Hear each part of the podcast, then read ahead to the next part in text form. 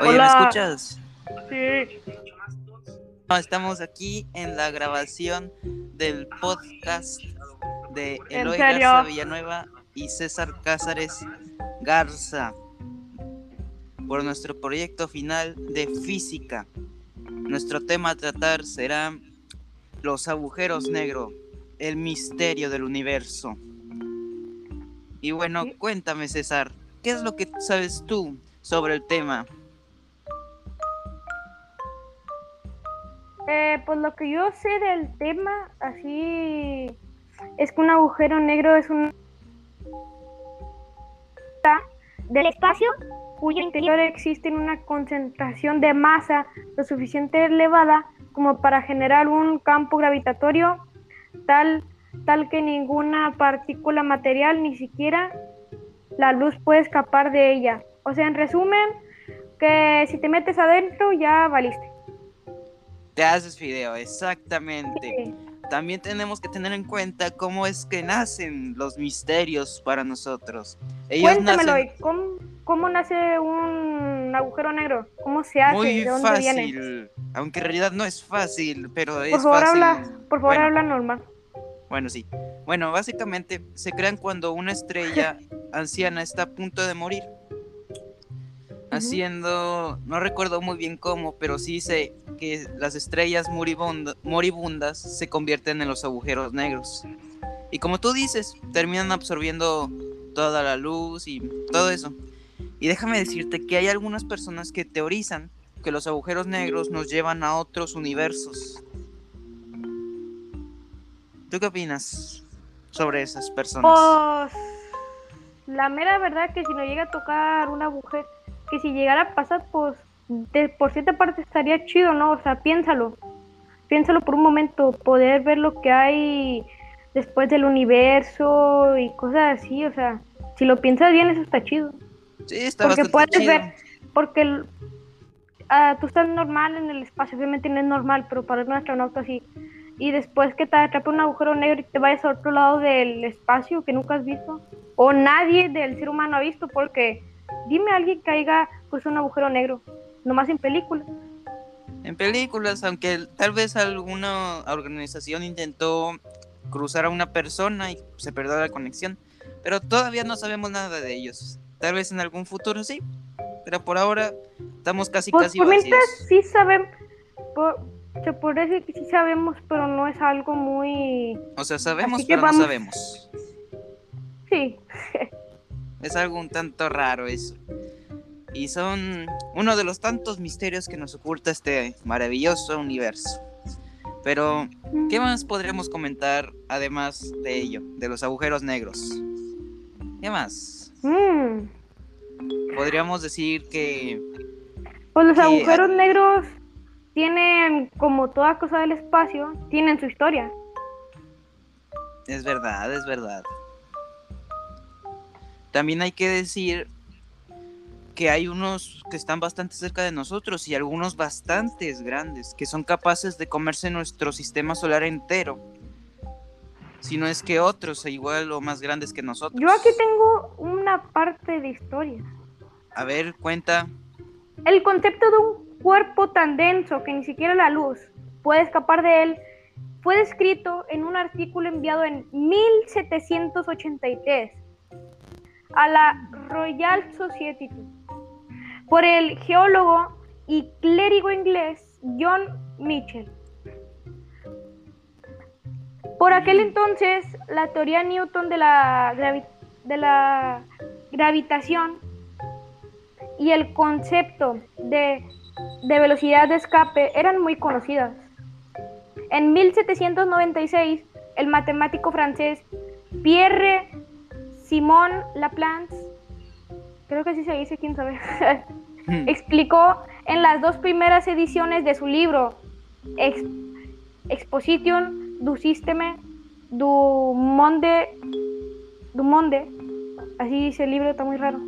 Eh, la, misma, la misma idea, aunque al ganar terreno la idea de que la luz es, era una onda sin masa en el siglo XIX, no, sí, XIX creo, fue descartada en ediciones posteriores. En 1915, Einstein desarrolló la relatividad general y demostró que la luz era fluida por la interacción gravitatoria. Unos meses después, Carl Charles Chill, algo así se dice, quién sabe. Bueno, él encontró una solución a las ecuaciones de Einstein, o sea, imagínate. donde un cuerpo pesado absorbía la luz. Se sabe que ahora que el radio de es el radio del horizonte de sucesos de un agujero negro que no gira. Pero esto no era bien, bien entendido en aquel entonces.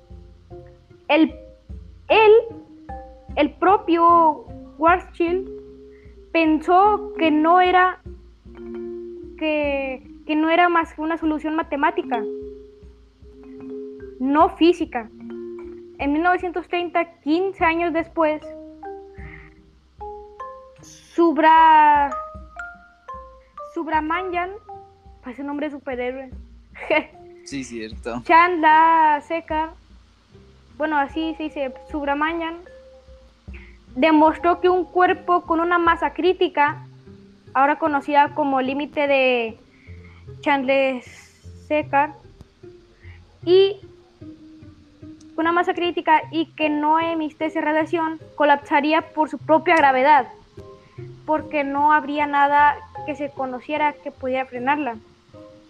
Para dicha masa, o sea, cosas así, ¿me entiendes? Para no tirar tanto rollo, eh, lo que ellos pocos han visto es de qué está hecha, porque todavía no podemos saber de dónde viene o cosas así.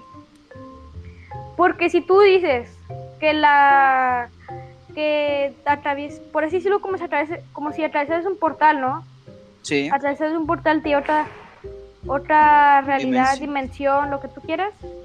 Entonces en las películas, cuando absorbe toda la materia, todo lo del universo, un agujero negro como la Tierra, entonces los estaría llevando a otra dimensión. Sí. Un viaje por espacios es un cierto punto de vista que tienen algunas personas. Digo, si hay personas que creen que la Tierra es plana, puede haber personas que crean eso. Pues sí. Bueno, y déjame hacerte una pregunta. Una pregunta que me he cuestionado mucho. Y es, ¿crees, tú crees que los agujeros negros sean sean importantes para el universo o cuánto, crees que tengan algún final crees que en algún momento los agujeros negros mueran o dejan de existir o hay alguna forma de cerrarlos o de hacerles algo para que dejen de absorber tú crees que hay algo mm, así por mi punto de vista sin por aquí decirlo sacar algo científico yo por aquí bueno, un agujero negro sabemos que es algo, por así decirlo, que no es algo que podemos tocar. Sí. No es algo eh, que podemos tocar. Es algo parecido, tiene los mismos colores del sol. Pero, o sea, no podemos de saber cómo... ¿Cómo en sí acabar con él o cerrarlo o matarlo o algo así? Sí, pues la única forma es o evitarlo o evitarlo o atravesándolo. Son como los tiburones del universo, basureros básicamente. Se comen todo a su alcance. Como una aspiradora, la aspiradora de Dios. Sí, la aspiradora de Dios. Son la aspiradora de Dios, exactamente. Pues bueno, ¿qué más podemos comentar? Mira. Pues es que nuestros conocimientos sobre ellos son limitados. Años ¿Cuántos años tiene un agujero negro? Pues en sí creo que como nada lo puede matar, yo, yo creo que pueden vivir por la infinidad o algo similar. Los agujeros negros se cree que son una consecuencia común de las fusiones galácticas. El par binario en el DU 287 3.500 millones de años luz de distancia contiene el sistema de un par de agujeros negros más enorme con una masa estimada de 18 millones. O sea, podemos decir que los agujeros negros, la primera vez que se vio, porque la primera vez que se vio fue hace 18 millones de años. Ya son muy viejos. Son, son bastante viejos. En sí casi cualquier cosa del universo para nosotros es vieja. Pues de cierta forma ellos lo hacen como años luz, o sea, eh, por así decirlo, como el universo es tan infinito, al ser tan infinito los años luz, o sea, imagínate, un año luz, ¿cómo será un año en la Tierra? No, los años luz se utilizan para yo también lo que he visto, yo también lo que he visto es que es diferente el tiempo del espacio, el tiempo del espacio al tiempo de la Tierra. Pues sí. ¿Por qué se dará, por qué se dará esa, esa cosa? Mm. Yo no sé tanto sobre el tema. ¿Por qué el tiempo del espacio es diferente al de la Tierra? Yo no sé tanto sobre ese tema, pero sí he escuchado un poco. Y según lo que yo entiendo, es porque la Tierra está constantemente cerca del Sol y rodando alrededor de él. Y al nosotros salir del sistema solar, estamos cambiando el tiempo de la Tierra, ya que nosotros consideramos que un día dura 24 horas. Pero allá afuera no hay nada que nos indique cuánto tiempo ha pasado y nuestro cuerpo no sabe identificar cuántas horas, ni qué o cómo. Y, pues y por eso nosotros sentimos que afuera de nuestro sistema solar el tiempo avanza o más lento o más rápido, dependiendo de si estamos en un planeta o en otro. O simplemente pues la pues deriva. verdad, sí. Bueno, pero nos desviamos un poquito del tema. Volvemos a los agujeros negros, que es por lo que estamos. Es que el chiste de que, si estamos diciendo que el tiempo es diferente, ellos están en el espacio, los agujeros negros, ¿va? Si un agujero negro, o sea, si el tiempo es diferente al de la Tierra, entonces si cruzas un agujero negro, no sé, y llegas a volver, estarías viajando 30 millones de años en un segundo. Pues imagínate, tus hijos ya tendrán 80 años y tú seguirás con 20.